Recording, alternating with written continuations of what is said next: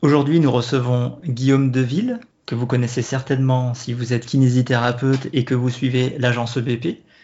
Guillaume Deville est kinésithérapeute, il est formateur en entretien motivationnel et aussi pour d'autres formations auprès de l'agence EBP. Et il tient également, alors la liste est longue, un blog, un vlog, un podcast qui est un petit peu plus long que le nôtre. On est très heureux aujourd'hui de le recevoir dans le temps d'un lapin. Pour nous parler d'une étude qu'il a réalisée avec le soutien de Joe Gibson, Jérémy Lewis et Mathieu Guémat. Bonjour. Ou bonsoir. Bienvenue sur Le temps d'un lapin, le podcast qui parle de la kinésithérapie, du soin et de la science. Mais pas trop longtemps, juste le temps d'un lapin. Bonjour Vincent, bonjour Guillaume. Bonjour à tous les deux. Bonjour tout le monde. Guillaume, est-ce que tu peux nous parler un petit peu de ton parcours de kinésithérapeute? Euh, Oui, bien sûr. Alors, je suis, euh, ben, je suis kiné. Euh, j'ai été diplômé à l'école de Bordeaux en 2005. j'ai fait deux ans dans le, foot professionnel à plein temps. et ensuite, je suis allé travailler en, libéral. Je suis rentré dans ma région, la Charente, pour travailler en libéral. Euh, voilà, depuis, je travaille en libéral, j'étais assistant, j'ai mon cabinet, j'étais associé. Et euh, depuis quelques mois, je n'ai plus de cabinet, mais je travaille avec des médecins généralistes euh, dans le cadre d'une pratique un peu particulière qui est financée par un pôle de santé. D'accord. Avec un domaine de consultation spécialisé ou?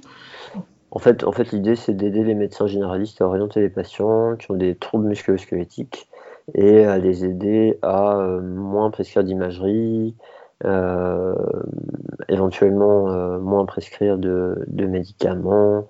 Et enfin, l'idée, c'est pas forcément moins, mais à, ajuster, à affiner ça. je suis tombé sur des médecins qui sont intéressés par nos compétences à nous, kinés, pour les aider dans leur pratique à aider leurs patients. Ah, ça doit être super. C'est vraiment top, ouais. J'ai beaucoup de chance. Et du coup, au-delà de ce travail qui a l'air du coup passionnant, et j'aimerais bien qu'un jour tu nous en dises un peu plus, euh, toi, dans le cadre de ta collaboration avec l'agence EBP, tu as pu publier une étude? Alors oui, en, définitive, un truc aussi que j'ai oublié, c'est que euh, je suis en cours de master euh, avec l'université de Brighton. C'est un master dont l'intitulé est Physiotherapy and Education, donc euh, kinésithérapie et éducation. Et euh, en définitive, l'article que j'ai publié là, c'est le résultat d'un travail que j'ai réalisé pour valider un des modules euh, donc, tu as publié un article dans Kinésithérapie La Revue, donc en 2019. Tu l'as intitulé Développement d'un outil d'aide pour la prise de décision partagée en cas de douleur d'épaule associée à une déchirure non traumatique de la coiffe des rotateurs. Au-delà du travail pour ton mémoire, qu'est-ce qui t'a poussé à te lancer euh, sur ce sujet-là? Quel était ton objectif quand tu as commencé à travailler sur cette question? Il y avait des manques auxquels tu voulais répondre? Qu'est-ce qui t'a orienté au démarrage? Bah, au début, euh, j'avais la chance d'avoir un module, c'était un module de mon master où on pouvait euh, choisir vraiment le thème de notre travail. C'était quelque chose qu'on pouvait faire euh, voilà, très librement. et en fait, moi, j'ai eu régulièrement une frustration dans clinique avec des patients qui venaient me voir, qui avaient mal à l'épaule, ou du moins dans la région de l'épaule, qui avaient passé des imageries et dans lesquels on avait vu ben, parfois des, déchirures de coiffe, euh, mais, mais, non traumatiques, et pour lesquels, en faisant des interventions euh, parfois ciblées à l'épaule, parfois ciblées même au niveau du rachis cervical, euh, on arrivait à améliorer complètement les symptômes, à leur faire reprendre une fonction complète, toutes leurs activités, même à faire des choses plus dures qu'avant, etc. Et j'ai eu quelques patients dans cette situation-là qui se sont quand même fait opérer.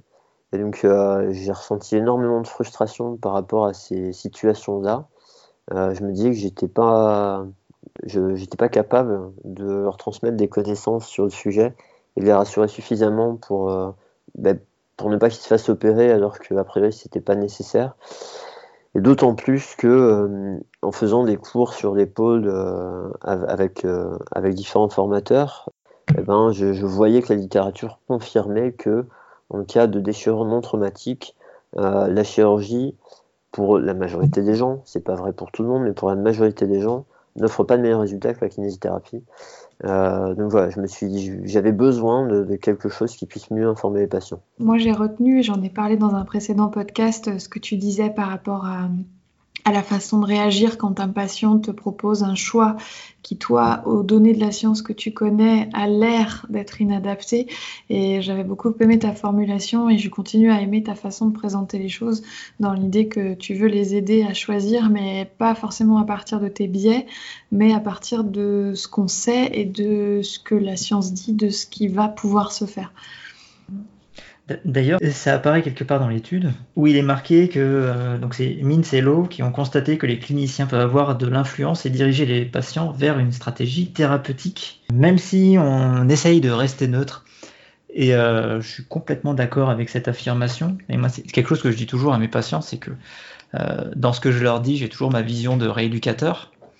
Et donc, forcément, pour moi, la aura toujours plus d'intérêt que de réaliser une chirurgie parce que j'ai mes biais de sélection qui font que je retiens plus facilement les études qui montrent la supériorité de la, enfin la non-infériorité de la rééducation par rapport à la chirurgie, et que du coup mon regard est, biaisé et que c'est bien aussi qu'ils aient le regard du chirurgien qui aura son point de vue et euh, des, choses à leur proposer. Ouais, bah, en fait, euh, là, il y, a pas mal de, points que vous soulevez là. Euh, en définitive, euh, qu'est-ce qui me vient en premier par rapport à ça? Euh, ben, Déjà le fait d'être centré patient. Euh, donc, en définitive, effectivement, si on fait passer nos préférences avant celles du patient, ben, peut-être qu'on n'est pas, enfin, on clairement pas centré patient, on n'est peut-être pas en train de l'aider au mieux par rapport à ce qui est important pour lui. Et c'est quelque chose qui est vraiment très difficile. C'est un concept, je pense, qui est relativement facile à comprendre. Maintenant, vraiment appréhender et, appliquer en pratique, c'est très difficile parce que, euh, notamment, on a des moyens pour aider nos patients et que euh, bah, ces moyens, euh, ils, sont, importants pour nous. On y croit et c'est important qu'on y croit, autrement, ce serait dur de s'investir autant dans, notre, travail. du coup, on a, on a, envie de, on avait dû passer ça, et puis, et puis du coup, on peut se retrouver eh ben, avec un patient qui avait un discours différent de la part du chirurgien. Et dans l'étude que vous avez mentionnée tout à l'heure de Minslov, euh, en fait, c'est une étude qualitative où euh, effectivement ils se sont rendus compte que euh, le discours des professionnels de, santé avait eu une influence sur, sur le choix des patients. Mais malheureusement, c'était un discours qui était relativement directif, avec pas mal de menaces de si vous faites pas ça, il y aura ça. Et donc, du coup, essayer de convaincre le patient en, leur faisant peur, bah, c'est clairement pas une façon d'être centré sur, centré sur ce qui est important pour eux et, et peut-être d'être honnête, euh, honnête avec eux. Donc ça, oui, ça, c'est quelque chose de difficile. Et en définitive, là, l'intérêt de l'outil, c'est euh, vraiment de pouvoir donner accès aux patients à des informations euh, qui comportent le moins de biais possible et de l'accompagner dans le fait de les analyser en accord avec ce qui est important pour lui. un des, une des idées derrière cet outil-là aussi, c'est qu'il puisse être partagé euh, alors déjà, il y avait le fait que ça puisse être compréhensible par le patient en termes de langage utilisé, euh, le fait qu'il puisse être partagé et qu'il puisse partir avec pour en discuter avec ses proches, voire avec d'autres professionnels de santé, qu'il se fasse sa synthèse à lui, tout ce genre de choses. Et puis après, il y a quand même, euh, ben, il reste quand même une limitation, comme tu le disais, Vincent, malgré ce souci que j'essaye d'avoir d'être patient centré, de pas influencer dans la conception de cet outil, euh, je l'ai fait moi, je suis kinésithérapeute, j'ai été accompagné par des kinésithérapeutes, et donc probablement, euh, comme en, plus, comme je répète, je n'ai pas réalisé de revue systématique, euh, une revue de la littérature relativement exhaustive mais non systématique, il est possible que bah, des informations aillent plus en faveur de la rééducation que de la chirurgie. Euh, et d'ailleurs, c'est mentionné euh, dans les limitations de l'article comme quoi, euh, pour aller plus loin, peut-être une prochaine étape, ce serait d'impliquer d'autres professionnels de santé, peut-être des chirurgiens, peut-être des, médecins qui n'ont pas spécialement forcément de biais vers la rééducation ou vers la chirurgie, et d'élargir en fait la, recherche pour rendre ce truc-là encore plus honnête. bon, et en, sachant en plus que euh, les, articles que j'ai euh, inclus, ils ont été publiés euh, en 2017 ou avant. Donc, bah, avec l'avancée des connaissances, il peut y avoir des, notions supplémentaires qui s'ajoutent. Mmh. J'espère qu'on aura des retours des, non-kinés qui nous écoutent et éventuellement des médecins qui iront peut-être voir à quoi l'outil ressemble et, comment est-ce que ça peut, eux, les accompagner dans, dans, leur, dans leur exercice quotidien. Euh, avant de nous dire ce qu'il y a dans ton outil exactement, euh, est-ce que tu pourrais nous redéfinir pour ceux qui nous écoutent ce que c'est une prise de décision partagée? Je pense qu'on l'a déjà un petit peu dit. Et surtout parce que tu en parles beaucoup, euh, en quoi est-ce que ton outil peut nous aider dans la balance décisionnelle? Alors, en définitive, le concept de prise de décision partagée, euh, c'est de se dire que bah, il y a deux experts, il y a le patient, il y a le praticien. Et donc, le patient, il vient avec une préférence de traitement, souvent, alors parfois non, hein, mais euh, régulièrement il a une préférence de traitement. Donc là en l'occurrence, bah, si il a mal à l'épaule et qu'on l'a informé, euh, il a fait des, examens d'imagerie et qui sait qu'il a une déchirure de coiffe, bah, vous avez des patients qui vont euh, se dire bah, moi je veux tout faire pour éviter l'opération. Et puis il y en a d'autres qui vont se dire de toute façon, vu que j'ai un, tendon déchiré, il faut que je me fasse opérer. Donc ils arrivent par exemple avec l'une ou l'autre préférence. Donc l'idée c'est de mettre le patient suffisamment à l'aise, donc euh, de créer une relation thérapeutique suffisamment bonne pour que le patient soit se sente à l'aise pour nous dire euh, ce qu'il pense réellement, voilà, qu'il puisse être, honnête avec nous.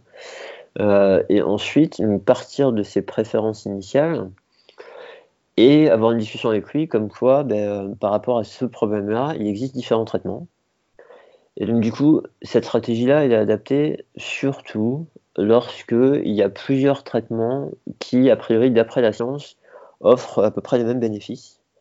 Euh, et donc du coup, de lui dire, il y a plusieurs traitements qui existent, euh, qui aident à peu près euh, autant les gens, en moyenne. et donc du coup, bah, est-ce que vous voulez qu'on en discute Et ensuite, de lui d'être en capacité de lui transmettre des informations les plus à jour possibles, les plus complètes possibles, mais d'une manière qui va lui permettre de les comprendre. Euh, donc vraiment accessible, euh, voilà, pour qu'il puisse lui bien faire une idée et confronter ses valeurs à lui avec ces données-là euh, ben, qui sont les plus solides possibles par rapport à ce qu'on sait aujourd'hui. Et donc l'aider à construire un choix, on va dire, informé, sur, euh, sur son mode de prise en charge. Et la balance décisionnelle, du coup, c'est pour lui ou c'est pour nous? Alors, euh, l'histoire de la balance décisionnelle, ça c'était un choix de ma part de l'intégrer dans, dans, cet outil. Il n'y a pas forcément de balance décisionnelle dans tous les outils euh, d'aide à la prise de décision partagée. Alors après, bon, tous les outils d'aide, comme je mentionne dans l'article, le problème c'est qu'en en, rééducation musculo-squelettique, il n'y en a quasiment pas. Euh, mais ce concept-là existe dans beaucoup d'autres champs de la santé et euh, avec du matériel du coup pour euh, pouvoir aider les, les, patients et aider les praticiens à aider leurs patients. et donc en définitive, là, moi j'ai choisi d'utiliser une balance décisionnelle pour aider le patient à peser pour répondre. Et donc dans ma balance décisionnelle, j'ai eu la chance d'avoir cet article, cette étude qualitative dont on parlait tout à l'heure, où en fait ils avaient euh, demandé à des patients à qui on avait euh, attribué un traitement dans une étude par rééducation et à d'autres patients avec qui on a, à qui on avait attribué un traitement chirurgical, euh, mais qui avaient décidé de changer de traitement. Donc ceux avec qui, à qui on avait attribué un traitement rééducatif, qui avaient décidé de se faire opérer, et l'inverse en fait, il y a une étude qualitative qui a été réalisée pour essayer d'explorer les, bah, raisons qui leur avaient fait euh, changer d'avis. Euh, et, donc, du coup, moi, j'ai pu me servir de ces différentes raisons en partant du principe que bah, c'était des données scientifiques qui nous donnaient euh, des informations sur les raisons habituelles des patients de choisir la chirurgie ou la rééducation. Et je les ai répartis dans un tableau à quatre cases avec des colonnes qui sont euh, les avantages de faire de la rééducation, les avantages de ne pas faire de rééducation, les avantages de faire de la chirurgie euh, et, enfin, et les inconvénients pardon, de, faire de la chirurgie. Donc euh, un tableau avec quatre cases avec avantages kiné, avantages chirurgie et inconvénients kiné, inconvénients chirurgie sera plus, clair. et donc, du coup j'ai réparti des raisons que j'avais ces, dans ce tableau-là. Et l'idée, c'est de pouvoir avoir quelque chose de visuel avec le patient et de, lui dire voilà, ça, c'est des raisons habituelles pour des patients, lesquelles vous semblent pertinentes pour vous et sur lesquelles vous avez besoin de plus d'informations sachant que dans le tableau, il y a déjà une mention comme quoi les raisons avancées est plutôt euh, vraie d'après ce qu'on connaît de la science aujourd'hui, ou la raison avancée est plutôt fausse d'après ce qu'on connaît de la science aujourd'hui.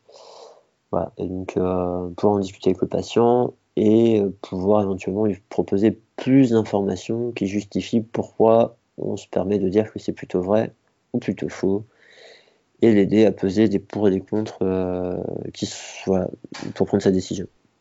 Du coup, en fait, ton outil, finalement, qui s'intitule J'ai une déchirure dans les tendons de ma coiffe, quel traitement dois-je choisir? En fait, tu as fait la première page sur l'aide à la décision partagée en disant Il existe trois traitements. Et euh, voilà les trois possibilités. Et cette deuxième page avec la balance décisionnelle, euh, les raisons pour lesquelles les patients préfèrent la rééducation ou la chirurgie habituellement sont de cet ordre-là. Est-ce que c'est validé ou non par la science, vrai ou faux? Voilà, c'est ça, c'est un bon résumé. Le... Alors, il y a la petite particularité entre la première et la deuxième page, c'est qu'effectivement, sur la première page, il y a trois traitements. Et sur la deuxième page, on n'a plus que deux. Euh, en définitive, la première page me permettait de présenter les résultats d'un essai clinique randomisé, où là, ils avaient comparé kiné seul à acromioplastie sans suture de coiffe plus kiné à acromioplastie plus suture de coiffe plus kiné. Donc, du coup, ça m'a permis de présenter les résultats d'une manière visuelle aussi pour aider les patients à comprendre. Et en bas euh, de la première page, ce que j'explique, c'est qu'en définitive, il y a des études qui ont montré que euh, bah, si on fait une acromioplastie en réparant la coiffe ou sans réparer la coiffe, en définitive, les résultats sont les mêmes.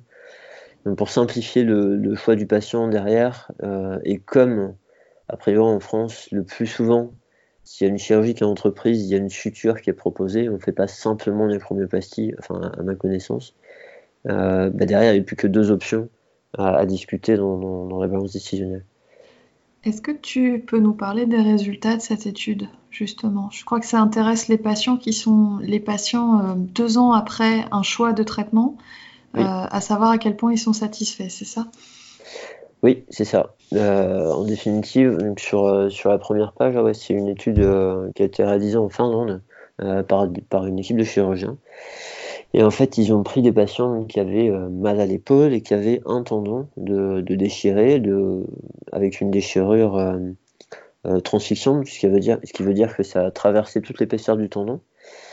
Euh, et en définitive, donc, il y a un tiers des patients qui n'a fait que de la kiné, il y a un tiers qui s'est fait opérer sans réparer son tendon et qui a fait de la kiné, et il y a un tiers qui s'est fait réparer son tendon et fait de la kiné.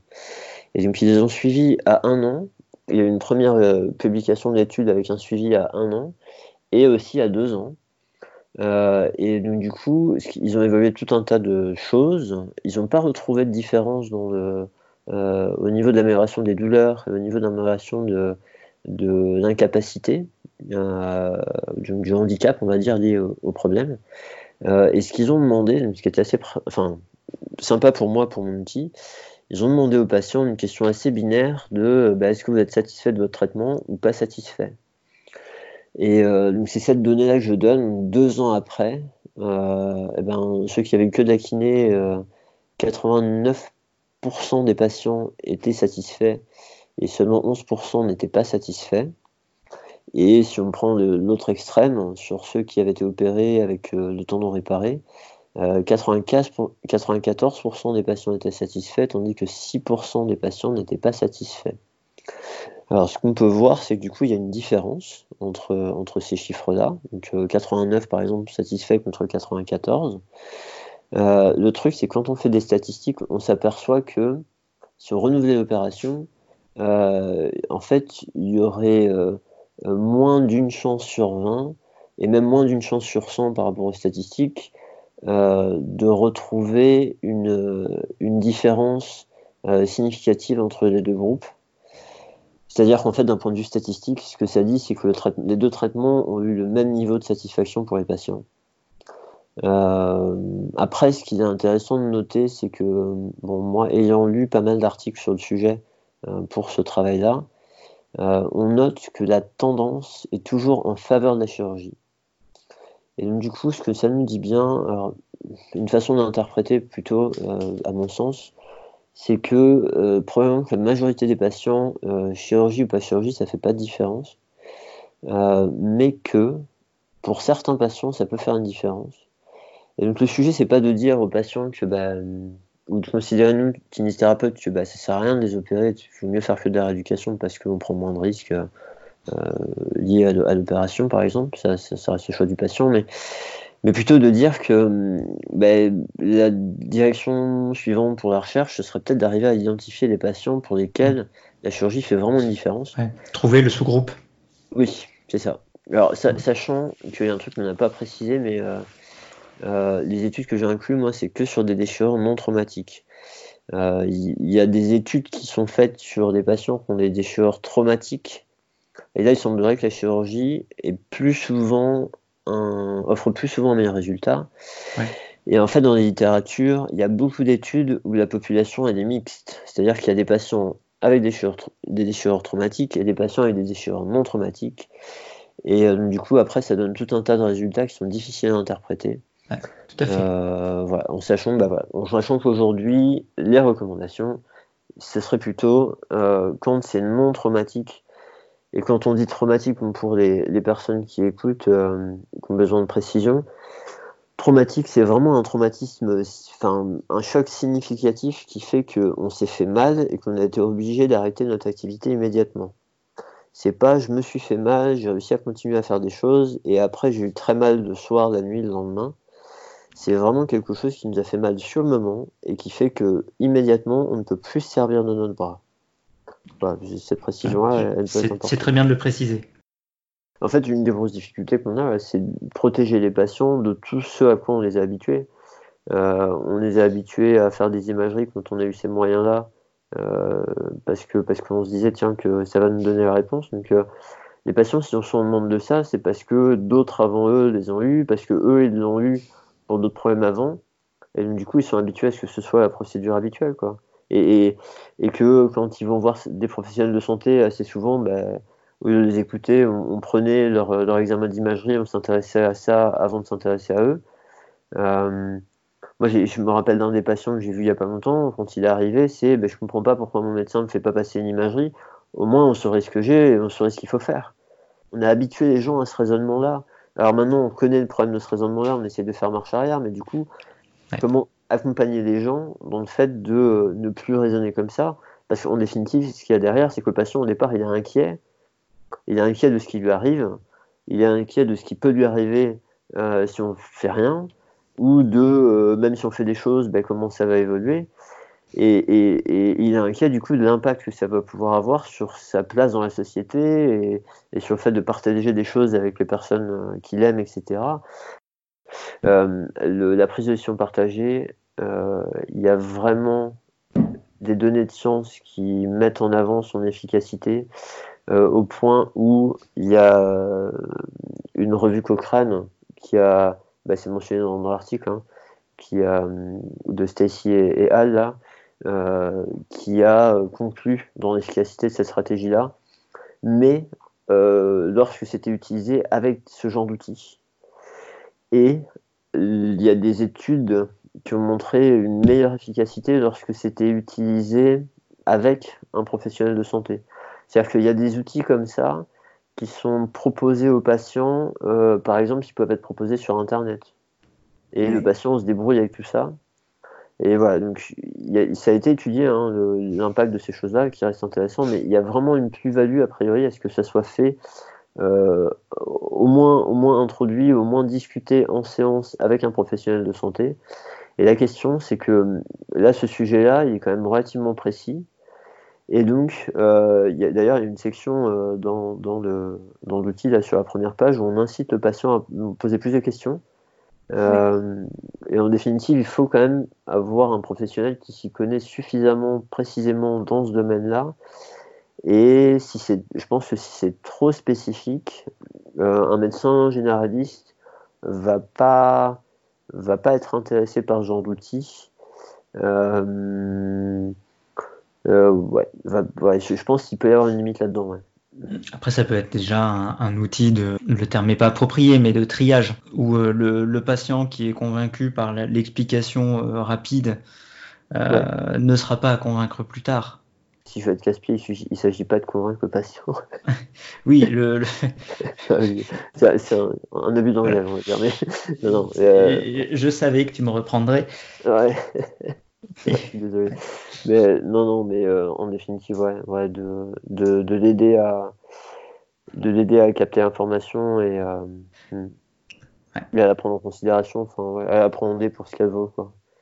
Bah, merci à toi Guillaume. Euh, pour moi en tout cas c'était passionnant. C'est dans la lignée de ce que tu avais présenté au Paris Shoulder Summit dont j'avais déjà, euh, déjà pas mal parlé euh, dans un podcast précédent.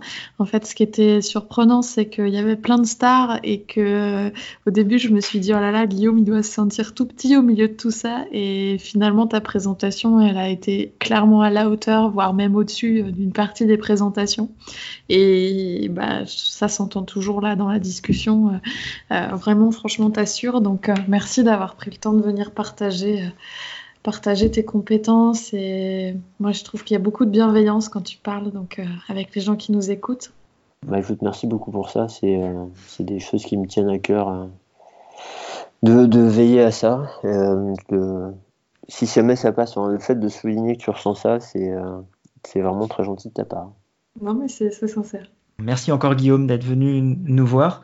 On espère que cet épisode vous aura permis déjà de, découvrir cet outil. On vous invite à aller voir, à regarder, à imprimer et à, en discuter avec, euh, avec vos patients, avec vos prescripteurs et pourquoi pas avec les chirurgiens autour de vous. En tout cas, nous on a été très contents de recevoir Guillaume et euh, j'espère qu'il reviendra bientôt nous parler euh, de son mode d'exercice original par exemple. J'ai plaisir. Et donc on vous dit à très bientôt sur le temps d'un lapin.